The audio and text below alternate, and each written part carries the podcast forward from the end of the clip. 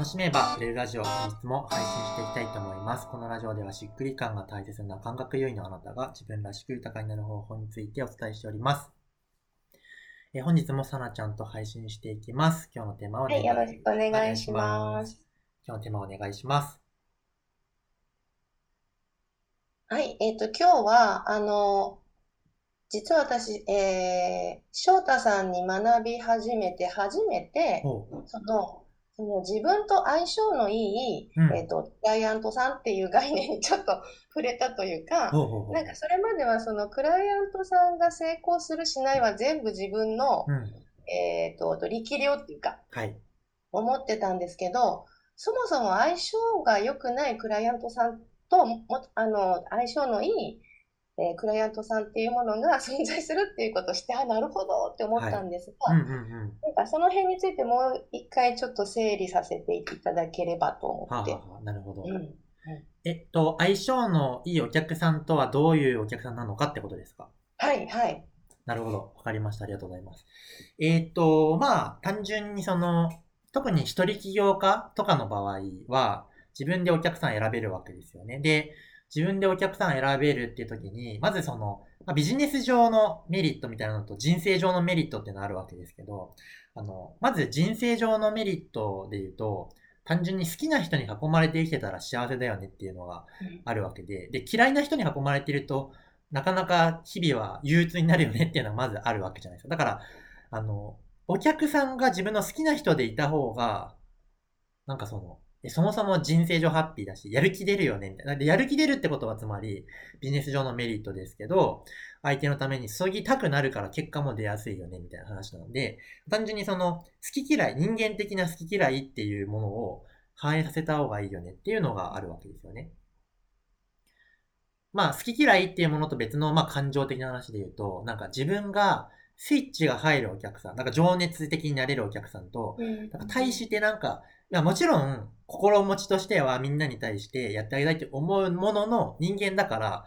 なんかこの人に自分のスイッチが入らないなってこともあるわけじゃないですか。うんなので、情熱のスイッチが入る、入らないっていうのもありますよね。うん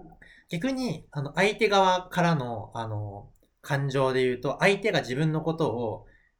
好きになる傾向、まあ好きなお客さんと、まあ別に人間としては好きじゃないっていうお客さんがいるわけじゃないですか。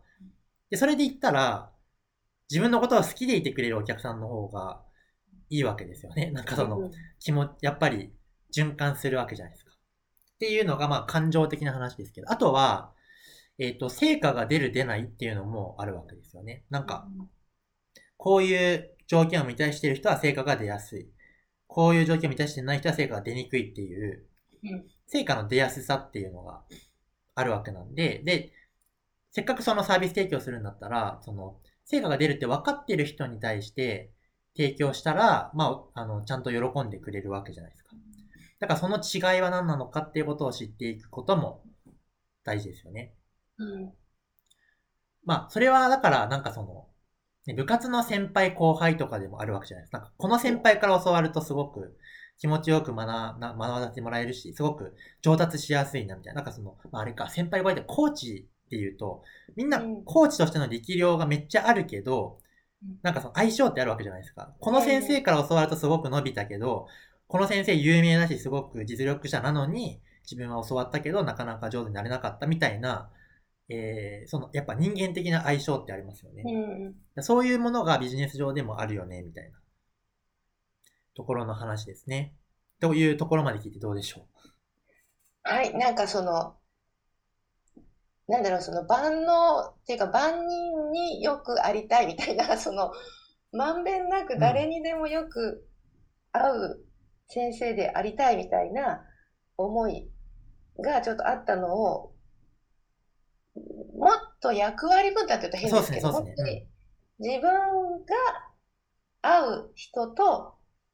レッスンするっていうことで、なんか逆にこう、うまいこと動いて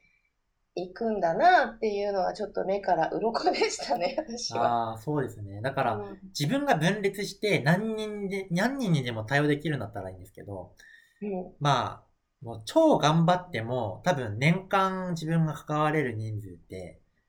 なんだろう。あの、延べじゃなくて、具体的人数で言ったときに、100人とかじゃないかなって思うわけですよ。なんだろう。うんまあ、ちゃんと濃く関われる人数で言うとです。まあでも多くの人だったら100人も多分受け持てなくて20人とかだと思うんですよね。だから、日本国民が1億2000万人とかいる中で、20人しか受け持てないっていう時に、もうこれ、どうせ20人選ぶんだったら、もうめちゃめちゃぴったりな人を選んだ方がいいよね、みたいな話ですよね。だし、みんなその、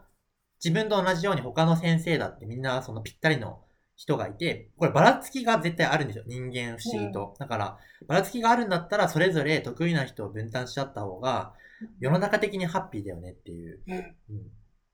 ところですよね。そうですね。そうですね。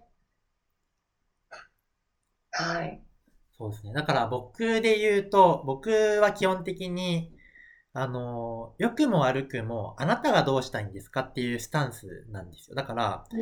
なんかその、相手がやりたくないことをやれとは言わないわけですよ。でも、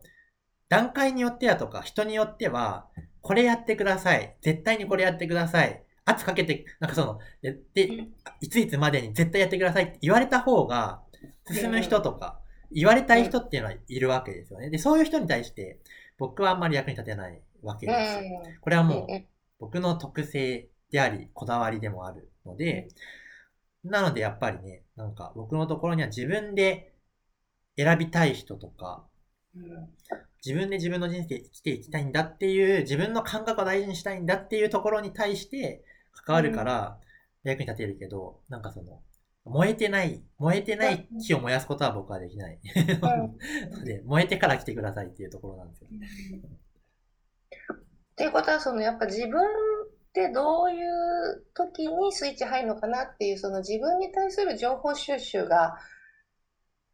大事ですよね。その自分が何やりたいかが分かってないと、うんその相性のいくらいたさんっていうのも分かんないっていうそうですね。ことですね。ただ、まあ逆説的な話なんですけど、やってみないとわからないもある。あ、だからつまり、相性のいいお客さんがいるといいよねってことをやるためには、相性の悪いお客さんが関わ関わってる機会がないと、なるほど。わからないわけですよ。だから、最初はまあ不明確な、なるべくは明確にするんだけど、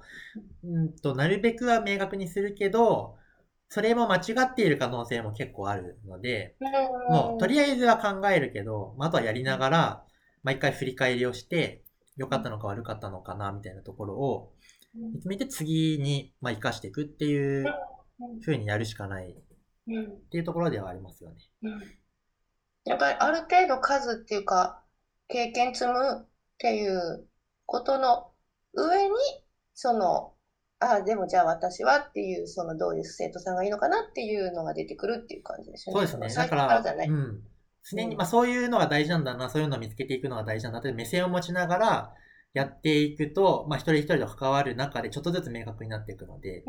とまあその、常にその視点を持ちながら、自分にとってどういう人が理想的なお客さんなのかなっていう問いを持ちながら、えっ、と、関わっていくっていうことですね。うん。もちろん、来たからには、その人に対して、まあ、うん。最善は尽くすわけですけれども、うん。最善は尽くすんだけど、でも本当のところ、まあ、相性は良くなかったなっていうことが自分が分かっているということは大事なので、うん。うんうん。まあ、っていうことをやっていくということですかね。なんかそうするとふ、あの、自分責めみたいなのがちょっと減るかなって思いました。その、あ、私ってなんでダメなんだみたいなことあそうにもそうそうそういかなくなるような気がするんで。そうなんですよ。だから、うんあの、お客さんを決めないと結構自信を失いやすいんですよね。相性の悪い人に対して、すごい頑張ったけどダメだったっていううんことが起こりやすいので、やっぱりね、そう、そうなんですよね。実は選べば結果が出てるのに、うん選ばないことで自信を失っちゃってる人は結構いるなと思いうんますね。うんうんそれはもったいないですよね。ちょっと残念というか。ううんんうんうんうん。そんな感じで良いでしょうか。はい、ありがとうございます。はい。では、今回そんな感じで終わっていきたいと思います。このラジオは、えー2日に1回最近は更新しておりますので、まあ、ぜひ、えーまた聞いてもらえたら嬉しいです。では、このラジオはこれで終わりたいと思います。また次のラジオでお会いしましょう。バイバーイ。